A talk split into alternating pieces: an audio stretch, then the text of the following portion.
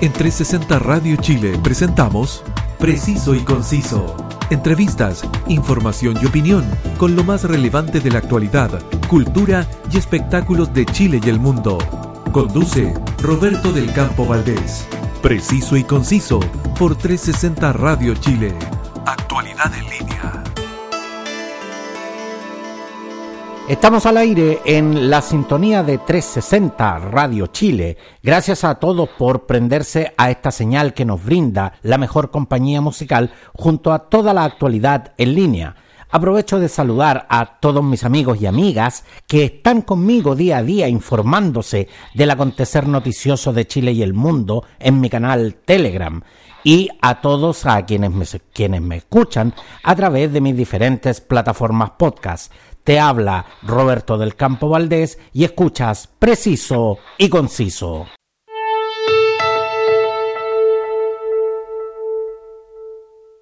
La Asamblea General de Naciones Unidas elige cada año una serie de días internacionales para destacar aspectos importantes de la vida humana, de la historia y en ocasiones también para promover causas de diferentes organizaciones para su observancia internacional.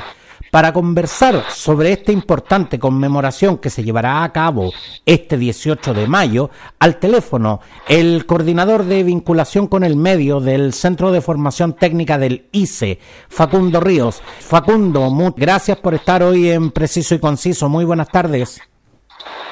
Buenas tardes, Eduardo. Un gusto de conversar contigo. Claro que yo soy Roberto. No te no te preocupes, a esta a esta hora ya estamos todos cansados, ya estamos ya ya ya ya todos como que computamos menos a esta a esta hora. Facundo sí, eh, Roberto, disculpa que me confunde, porque el, bueno, del día que vamos a hablar va en el marco del 19 de mayo. Exactamente. Facundo, y antes de entrar de lleno a nuestra conversación sobre lo que se conmemora justamente el 19 de mayo, en este preciso instante, la Convención Constituyente en la ciudad de Antofagasta presentó oficialmente el borrador oficial que ya circula a través de redes sociales y, quienes deseen tenerlo, de hecho, pueden pedírmelo en mi, en mi canal Telegram. ¿Qué significa eh, para ti este hito en nuestra historia y cómo te estás preparando justamente para el plebiscito de salida que se realizará el 4 de septiembre? Eh, Roberto, mira, eso es una, es como digo, es, es, una es una sensación, porque si bien hoy día tenemos este borrador que está circulando, que salió, salió publicado y que hay que leerlo detalladamente, si bien yo le di una primera una ojeada, eh, pero he estado tan he estado pendiente de este proceso a lo largo de que se han ido construyendo el articulado y las discusiones y el espíritu que sale cada normativa. En este sentido, creo hoy día más que nunca tenemos que darnos un tiempo, tenemos el deber de abordar este tema porque va a ser la Carta Magna, va a ser las directrices, va a ser la normativa en la cual nosotros vamos a desarrollar nuestra vida desde lo cotidiano hasta lo más profundo. Entonces, en este sentido, siento yo, percibo que si bien yo me puedo preparar, hay cosas que tengo que empezar a, a entender. Y en ese entender también me tengo que colocar dentro de todos los puntos de vista y todas las cosas que hoy día la Comisión Constituyente ha plasmado en este texto. Y, yo creo que es el momento, y por lo menos así lo estoy tomando yo, que no tenemos que ser egoístas, que no hay que atrincherarse solamente las causas propias, sino también hay que eh, visualizar también aquellas cosas, elementos que son fundamentales y son de carácter transversales. Y por eso yo creo que aquí es fundamental ver esto y observarlo desde un enfoque, desde la perspectiva de derecho humano, desde el, el bien mayor y el bien mayor en este sentido a nosotros qué país queremos construir de aquí al futuro, cómo lo vemos 50 años más, cómo nosotros les vamos a dejar una sociedad a, a nuestros niños, niñas que hoy día están naciendo o que van a nacer, una sociedad más justa, un Estado más democrático y más igualitario. Además que eh, en este instante, y junto con coincidir con, tus palabras, Facundo, tenemos una oportunidad que es única. Siempre nos quejamos los ciudadanos de que las cosas se cocinan eh, eh, en, en, estas denominadas cocinas políticas, que los acuerdos se hacen entre cuatro paredes, pero aquí, aquí en este, en, este preciso instante, tenemos la oportunidad de revisar el trabajo de la Convención Constituyente y más allá de las legítimas convicciones que pueda tener cada persona, tal como dices tú, Facundo, tenemos que revisar, tenemos que eh, pensar en el país que, que, queremos para los próximos 30, 40 años y en definitiva tenemos la oportunidad en estos momentos, oportunidad de descargar el borrador. Si, si, si usted que me está escuchando no, no, no sabe o no puede, mándeme un mensaje. Yo, yo personalmente se lo mando, pero, pero aquí la idea es que, es que justamente el 4 de septiembre eh, votemos en conciencia y, votemos muy bien informados. Y más allá de que sea una obligación votar, es realmente un derecho y, un deber que, realmente tenemos que asumir como ciudadanos en este instante. Sí, eso es exactamente eso, Roberto. Y en este sentido, por ejemplo, hoy día yo escuchaba dos personas conversando y muy atento porque hay personas, por ejemplo, que no entienden lo que es pluricultural y lo que es plurinacional. Y, en ese sentido, ese pequeño elemento en, son cosas que pueden sonar similares pero que son totalmente distintas.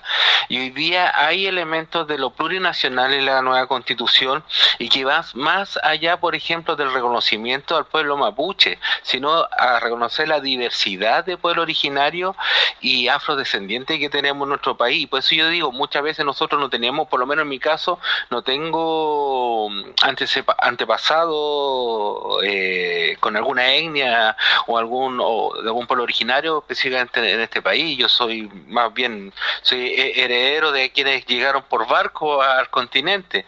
Entonces, en, en esa postura, a veces uno tiene que también tomar eso porque hoy día la, la, sociedad tiene distintos componentes, hay territorios distintos y yo sé que hoy día hay conflictos que tienen que ver, por ejemplo, con los pueblos originarios, sobre todo con el pueblo mapuche y bueno, con el pueblo, con todos estos pueblos hoy día que de, pronto se sienten violentados, que se sienten con el justo derecho de que de sentir su tierra de alguna manera y hay que respetarle su conmovisión. Y ahí yo creo que hay un desafío importante porque creo que si nos abordamos de buena manera y en esta oportunidad, como tú bien dices, tenemos la oportunidad de revisarnos y creo que hay elementos que tenemos que saber abordarlo y saber votar en conciencia en ahora en la salida de la Constitución, pero mirando la perspectiva que tenemos que ir ya dejando la violencia, dejando el, maltrato y las violaciones a los derechos humanos que lamentablemente hoy día parece que lo estamos haciendo entre nosotros. Ya no hay, nos, ya no, no tiene que ir tan solo con los poderes, sino también tiene que ver de esto como nosotros, entre vecinos, vecinas, quizás estamos detonando y explotando de manera violenta también. Exactamente, Facundo. De hecho, fue, fue el tema que, que traté en mi, en mi columna de opinión esta semana. Y, y además, tal como tú dices, eh, si bien es cierto, ninguno de nosotros somos expertos expertos en, en materias constitucionales, pero si, si hay conceptos que, que usted no maneja, eh, si hay conceptos que si hay conceptos que usted no entienda, pregunte, eh, averigüe, documentese, eh, pero, pero en definitiva no se quede con esa sensación de que, pucha, pero ¿qué, qué, qué voy a estar leyendo yo si yo no entiendo nada? No se preocupe, aquí ninguno de nosotros es experto, pero los invito de verdad a revisar el borrador de la Constitución a interiorizarse sobre los artículos y el 4 de septiembre nos juntamos en, en, en esta jornada electoral donde, donde vamos a definir en definitiva el, el, futuro de nuestro querido Chile. Y referente a lo mismo, Facundo, ¿qué sensación te produce que el monumento Ruinas de Huanchaca de Antofagasta amaneció rayado con, con, con el insulto eh, Convención Culiá, donde, donde justamente la convención ahora está sesionando? Ay, eso responde un poco lo que quería cuando tú lo dices, por eso las personas si no se quieren informar te tienen que escuchar porque tú lo, lo, lo ejemplificas muy bien y colocas muy buenos elementos para discutir. A mí eso me parece de extrema violencia. Eso me parece eh, no tampoco me parece un acto espontáneo de un sector. Me parece que eso que se cometió, aparte de pasar a llevar este, este patrimonio cultural, tiene eso, tiene la soberbia, tiene el desmerecer la cultura, tiene el gesto tan, no tan solo de odio hacia la Convención Constitucional, tiene un odio plasmado hacia los elementos que construye la sociedad, desde lo cultural hasta lo patrimonial, hasta el desconocimiento que hoy día nosotros administramos como sociedad, son herencia de todos los errores que han cometido nuestros antepasados. Y eso a mí me violenta profundamente y encuentro ese garabato plasmado ahí de manera tan tan liviano, porque yo creo que el que lo hizo, que capaz no quiero ser mal pensado, no quiero caer como en, la conspiración, pero creo que una persona por voluntad propia tampoco lo hace. Creo que detrás de eso hay gente que piensan y que creen que con este objeto construyen deslegitimar los procesos y, y fomentar el ruido. Y de cierta manera uno lo ve, ya que estemos hablando de esto, de cierta manera lo consiguen, pero hay que revertir esa situación y traerlo hacia la carga positiva y de tomarte de este elemento negativo y transformarlo, que eso no es lo que queremos. Por eso se está construyendo una nueva constitución, para que estos elementos que violentan y no respetan el patrimonio ni la cultura en Chile eh, no tengan cabida. No, definitivamente. Y el patrimonio cultural, el, el, patrimonio arquitectónico, hay que respetarlo. Es legítimo que usted piense distinto. Si usted no le gusta la convención, eh, tiene todo el derecho a manifestarlo, pero definitivamente, ¿qué culpa tiene un monumento? O sea, seamos serios en, en, en el sentido de, de cuando queremos manifestar nuestras legítimas convicciones, incluso si queremos hacerlo de una manera tan soez como esa, hágalo, pero hágalo donde corresponde. Los monumentos no tienen la culpa y en definitiva, las personas que hicieron eso, se los digo desde acá, desde la tribuna que me da el preciso y conciso, ustedes en definitiva son peores que lo que están escribiendo, porque ni siquiera son capaces de respetar un patrimonio cultural y arquitectónico que nos pertenece a todos. Y, se los digo con todas sus letras. Facundo, te invité a conversar con nosotros porque el 19 de mayo se conmemora el Día Internacional del Control de Hemorragia. ¿Qué es lo que se busca visibilizar con esta conmemoración, eh, Facundo? Mira, esta es una conmemoración y mayo es el mes, en todo caso, que se ha celebrado este día eh, y que es un día relativamente nuevo es un día que se construye a raíz de tragedias, como la, bueno, con la mayoría de los, de los días emblemáticos que se, se conmemoran, se empiezan a instalar. Eh, su sigla en inglés o su nombre en inglés mejor dicho vendría siendo detenga el sangrado es una campaña que nace a raíz de las tiroteos que se, se que, en Estados Unidos se hacen tan sueltamente el, por personas de repente con la salud mental muy perturbada, pero que en Estados Unidos trae grandes secuelas y no son hechos aislados los tiroteos de las escuelas, las escuelas primarias de allá, y esto nace eh, un poco a raíz de la situación que ocurrió en la escuela primaria de Sandys Hook, eh, Newton, en Connecticut de Estados Unidos, eh, donde la las personas tiroteadas en este momento fallecieron, que se demostró que las víctimas murieron principalmente por heridas y hemorragias graves al respecto. Entonces ahí ah, nace un, un consenso, el consenso de Hartford, el cual tiene por objetivo mejorar la supervivencia de las de las víctimas eh, después de tiroteos masivos y otros actos intencionales de violencia. Mira, qué, qué, qué casualidad que estemos hablando de esto, porque esto, ah, ah, eh, quiero tomarme esto también porque me duele también estar hablando de esto después de lo que le pasó a, la periodista, la señal 3, a Francisca Sandoval, porque hoy día vive una sociedad que no sabe de dónde te va a una bala, intencional o bala loca, y lamentablemente este día nace en esa perspectiva, para poder eh, proteger la vida o de cierta manera contener situaciones de riesgo donde uno pueda participar de manera preventiva y asertiva controlando la hemorragia. Entonces, este, esta campaña que nace, que en, español se llamaría Detenga el sangrado, tiene que ver con eso, cómo empoderar a los transeúntes a las personas de a pie, a, las personas eh, que andamos en las calles en distintos espacios, tengamos herramientas, estemos capacitados para tomar medidas que salven la vida independiente de la situación y la causa de una hemorragia. No, y sobre, sobre lo que lo que tú nos acabas de mencionar, eh, de hecho, revisando, en 2014 eh, hubo también eh, un incidente en la Universidad Purdue en, en Indiana, donde falleció Andrew Bowl, de 21 años, y hubo otro incidente también en, en la Universidad de Santa Bárbara, en, en, California, donde hubo siete muertos y trece heridos.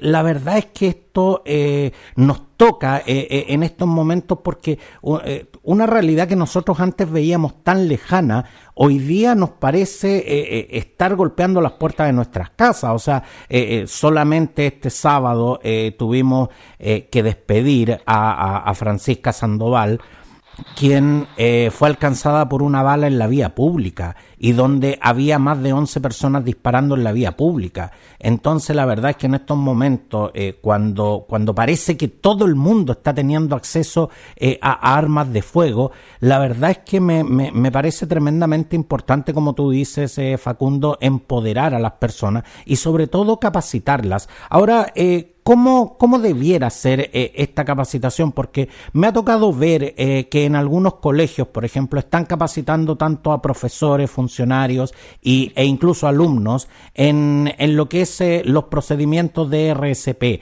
Debiera iniciarse una campaña en que se nos capacite a las personas que, que, que no tenemos la especialidad, por ejemplo, de ser paramédicos, que no tenemos la, la expertise, tener ciertas herramientas como, por ejemplo, para enfrentar una emergencia como esta?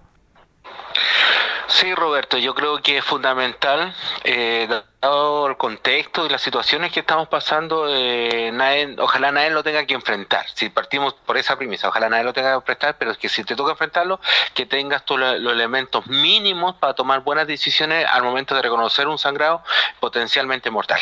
De verdad, de verdad, Facundo, uno, eh, uno, uno siempre eh, frente, frente a un, a un paro cardiorrespiratorio, frente a cualquier emergencia, uno nunca piensa que estas cosas le van a tocar a uno. Y la verdad es que a veces uno se puede encontrar con esto en la calle, se puede encontrar con esto en el lugar del trabajo o incluso en el mismo hogar. Entonces la verdad es que, eh, eh, como, como, decía mi, mi, como siempre me dijo mi mamá, o sea, el saber eh, nunca ocupa espacio y creo que y creo que la capacitación respecto a este tipo de procedimientos tampoco lo tampoco lo hace.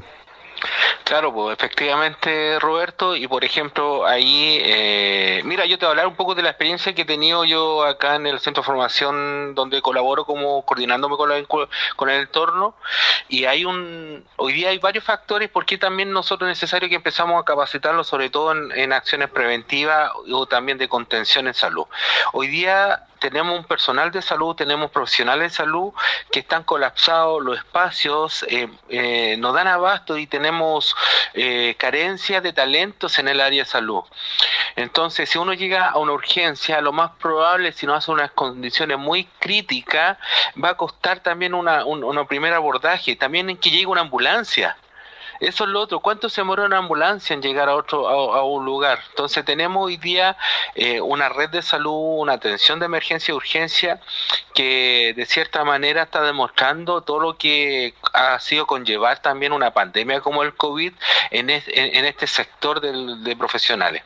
Entonces nosotros como sujetos preventivos, activos, en, involucrados también eh, de, cierta manera con una responsabilidad de protección, deberíamos adquirir estas capacitaciones, deberíamos adquirir esta herramienta para para brindar también factores protectores en torno a alguna desgracia de estas características.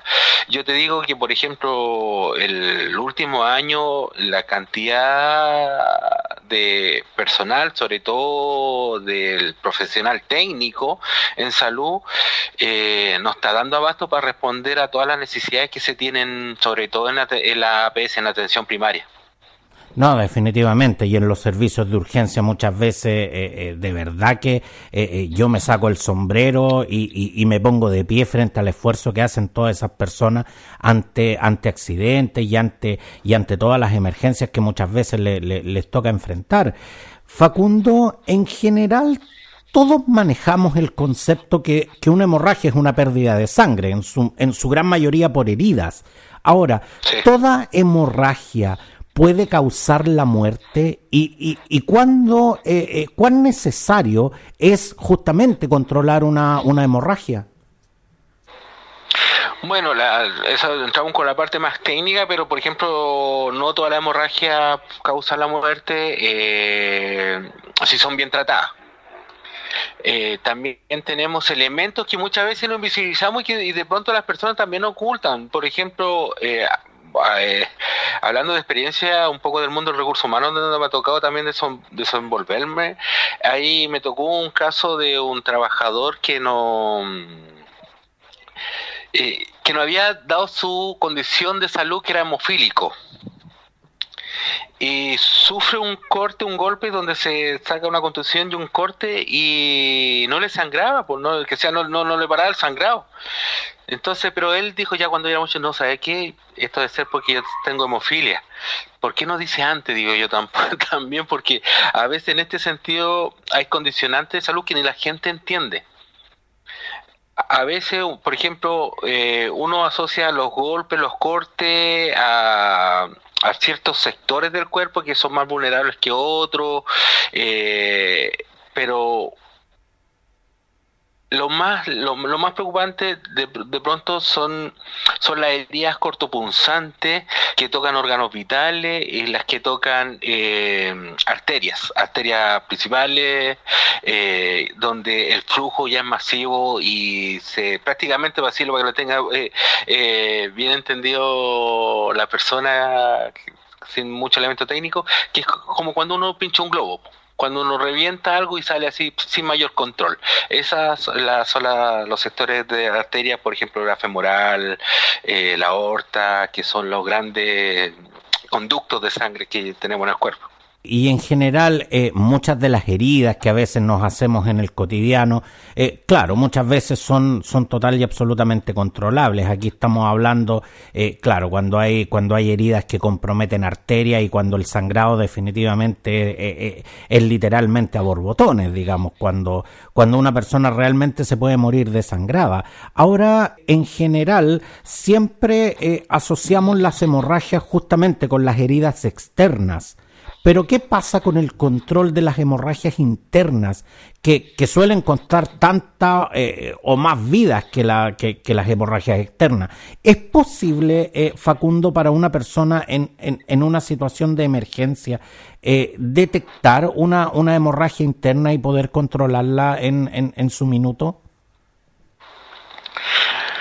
Mira, ahí hay varios elementos a considerar porque también van a depender de la patología que la provoque o, o que lo esté provocando. Muchas veces hay hemorragia, hay, bueno, los mismos choques, accidentes también producen hemorragia interna dado el impacto y muy, eh, eh, se han visto casos de personas que a primera instancia, por ejemplo, han tenido un accidente, están parados sin mayor eh, daño visible, pero internamente se han llevado una hemorragia sin, sin ser detectada, porque eso es lo que tiene una hemorragia interna. Muchas veces cuesta ser detectada y a veces lo, se hace evidente cuando uno empieza a sangrar por, eh, por otras cavidades, por otro, por otro, otras partes de nuestro cuerpo, la nariz, el ojo, la, oreja, el oído, el recto.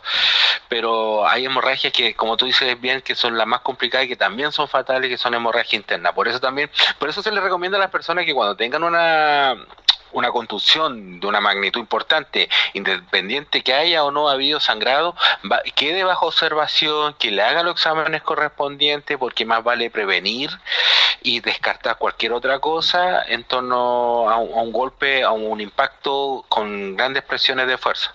No, y qué bueno que, que, lo menciona Facundo, porque de verdad que es muy importante, eh, porque tal como tú dices, eh, eh, hay, hay, hay, hay situaciones en que muchas veces nosotros nos caemos, tenemos algún accidente con, con algunas contusiones, pero como vemos que no tenemos sangrado externo, en general pensamos y como nos sentimos bien, pensamos que que, no fue más que un susto, pero de todas maneras, como, nos dice Facundo acá, siempre es recomendable eh, acudir a un centro asistencial y sobre todo tomarse eh, eh, los respectivos exámenes, porque nunca una contusión eh, puede ser eh, totalmente leve o totalmente inocua. Por lo tanto, de verdad, eh, me adhiero al, llamado que, está haciendo en este instante nuestro invitado Facundo Ríos a que de verdad tienen que consultar siempre con especialistas. Aquí estamos hablando de situaciones de emergencia que se pudieran controlar en algún minuto, pero definitivamente, frente a cualquier duda, siempre es mejor confirmar con un especialista. Facundo, ¿qué organización es la que es la que está promoviendo justamente eh, esta campaña? Mira, nosotros hoy día tenemos una alianza con CAPRESEM, que es una oficina técnica de capacitación, que ellos adhieren a esta campaña, ellos tienen un convenio internacional y ellos hacen actividad a la comunidad, donde van de manera gratuita, abren el espacio y forman, como decía, al ciudadano a pie, al vecino, a la vecina, para que quieran esta herramienta en el marco de este mes, de la del, del mes del Stop Bleed que tiene que ver con Detenga el Sangrado, que es la campaña. Entonces, eh, hoy día con CFTX estamos por, este lado de nuestra responsabilidad y de nuestro interés también de contacto con, las comunidades, estamos desarrollando un, eh, estamos desarrollando actividades que van en, este sentido. Entonces, hoy día estamos programando una transmisión en vivo para instalar el tema este día jueves en la mañana, que lo van a poder ver por lo por el Facebook Live del, de ICSE y ahí vamos a tener un relator, un relator acreditado y que está formado en el control de hemorragia, donde vamos a poder ver elementos como aplicar presión directa sobre las heridas, qué significa empaquetar una herida, eh, vamos a hablar del polémico torniquete que entra y sale de pronto de la guía clínica, pero está comprobado que un torniquete bien hecho y bien aplicado eh, salva y detiene la hemorragia también. Eh, y elementos que son coyunturales para los distintos escenarios. Y en ese sentido tenemos actividades que hacer de, de carácter digital, telemática, y desde ahí vamos a abrir una convocatoria abierta a la comunidad para dar una jornada de capacitación de cuatro horas para que las personas eh, se puedan acercar, inscribir y adquirir esta herramienta de manera totalmente gratuita. No, definitivamente, tremendamente interesante y una, y una iniciativa que, que, estoy seguro va a interesar a muchas personas. ¿Por qué no nos eh, eh, repite, Facundo, eh, ¿cómo, cómo podemos acceder al, al, al, Facebook Live y, por supuesto, cómo la gente puede llegar a esta interesante capacitación? Mira, eh, tienen dos, dos vías para entrar. Pueden irse a, la, a las redes sociales de ICSE, eh, la, lo pueden encontrar y también irse a la página de Capresem, es con C, Capresem. Ellos tienen una página que se llama capresem.cl y ahí también ellos van a alojar eh, Slim. Va a ser una transmisión en vivo en el Facebook de CFTX el día jueves a las 10 de la mañana. Eh, va a haber un módulo en vivo, ahí vamos a dar las indicaciones y vamos a estar publicando las fechas para que vamos a estar convocando de manera presencial a la, a la, a la CFT, que está ahí a metro de nuestro Los Héroes en el Ejército Libertador 27, donde vamos a estar desarrollando y publicando las fechas después de la preinscripción de las personas, esta capacitación presencial y con diploma de reconocimiento a quienes la tomen. No, definitivamente, eh, lo, encuentro realmente muy interesante. Voy a, de, verdad que eh, te prometo, Facundo, que voy a tratar de hacerme el tiempo, porque sobre todo los que, los que trabajamos en lugares con, con alta concurrencia, los que tenemos niños, eh, sobre todo niños ya en edad preadolescente, siempre es necesario manejar ciertos conocimientos. Así que de verdad que me, me, me, voy a hacer el tiempo porque me, me interesa mucho el tema y por supuesto invitamos a, a todas las personas que nos están escuchando a que se acerquen y, puedan eh, conocer todas estas interesantes eh, eh, iniciativas que en estos momentos están realizando. Facundo, conversamos, comenzamos nuestra conversación justamente hablando de la constitución, de la nueva constitución de Chile, que podría generar un montón de nuevas políticas públicas. En Chile, más que conmemorar este día eh, eh, en el futuro como una efeméride más? ¿Qué es lo que se espera realmente lograr eh, con promover el Día Internacional del Control de la Hemorragia?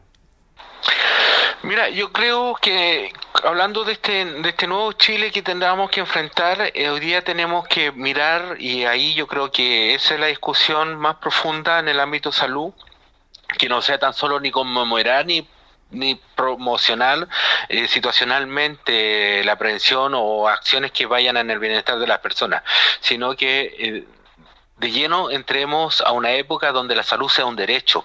Y no sea el derecho a atender la enfermedad, sea sino el derecho a tener una salud digna y donde tengamos las condiciones para tener nuestra salud en armonía y de forma de prevenir eh, enfermedades. Mira, deja de ser bien, voy a, ser bien coloquial para darte un ejemplo, Roberto. Eh, con la experiencia que tenemos con el instituto, a mí me toca salir a terreno mucho con, por ejemplo, con estudiantes de podología. Y cuando salimos a terreno con estudiantes de podología, lo hemos topado en operativo, llegamos a juntas de vecinos, centros culturales, clubes deportivos, residencias de adulto mayor, centros de rehabilitación, distintos espacios. Y en esas conversaciones eh, nosotros lo hemos topado con realidades que son un poquito, no sé, que uno dice, ¿cómo en estos tiempos vamos a estar viviendo en estas condiciones? Pero por ejemplo nos tocó, ahí vuelvo al tiro del tema, pero solamente para dejarlo como ejemplo, nos tocó atender a una señora que estuvo casi un año sin cortarse la uña por las cuarentenas y el aislamiento y ya tenía porque era paciente crónico y esta persona ya no caminaba. Entonces nosotros ahí me di cuenta, oye, qué importante la salud podológica. Pero nadie habla de la salud podológica y qué significativo es que haya un tema de salud podológica público para las personas más casos recursos que no alcanzan por su, su, problema de movilidad reducida, muchas veces porque hay personas que son un poco gorditas, no alcanzan a tomar sus pies y son invalidantes que han que han imposibilidad de caminar por las uñas. Y hoy día, por ejemplo, en salud, los consultorios, los CEFAN, no hay podólogos para estos casos, solamente atienden pacientes crónicos y pie diabético. Y la otra gente que no tiene recursos para pagar al podólogo, tienen que ver cómo se la arregla. En cuarentena no está la vecina, no está la otra persona con las cuales ellas hacían esa ayuda. Hay un botón. Y con esto vuelvo al tema que hoy día lo que lo, que lo tiene que ver con estos días que se conmemoran, donde uno coloca una instala un hito para traer una conciencia, en este caso la, la, hemorragia, ¿cómo nosotros lo podemos vincular a esto en este nuevo escenario donde la salud sea un derecho, donde nosotros lo eduquen a esto, a prevenir y hacernos cargo también, donde a nosotros no los vendan sanarnos, sino que a nosotros nos atiendan para estar sanos. Y bajo ese punto de vista, ese es el gran desafío para Chile. Es terrible que eh, FONASA tenga código para atender todas las enfermedades o casi todas y no tenga una batería de códigos para hacer consultas preventivas o acciones preventivas hacia la comunidad para ir, así yo digo, acortándose. Al final sale, siempre sale más caro eh, pagar la enfermedad que prevenirla. Exactamente, los tratamientos siempre resultan mucho más caros que, que, prevenir eh, las diferentes patologías, así que eh, de verdad que eh, en ese sentido es, es primordial contar con, con, políticas públicas que se acerquen justamente a lo que tú nos acabas de mencionar, al Chile más real y donde muchas de las cosas, claro, y donde muchas de las cosas están invisibilizadas porque, porque lisa y llanamente no se, le, no se les toma la importancia que que, realmente tienen. Mucha gente, como, como tú mencionabas, eh, eh, la podología, la asocia más a un tema estético que a un tema de salud. Entonces, la verdad es que son, son cosas que definitivamente tienen que cambiar y por eso es que los comunicadores tenemos la, la, la, la misión de, de llevar eh, justamente información oportuna, pluralista y veraz a toda nuestra, nuestra querida audiencia. Quiero darte las gracias por estar hoy con nosotros, eh, Facundo Ríos, coordinador eh, de vinculación con el medio del Centro de Formación Técnica del IC. Eh, Facundo, un abrazo y muchas gracias por, por estar hoy con nosotros. Gracias, Roberto. Un abrazo.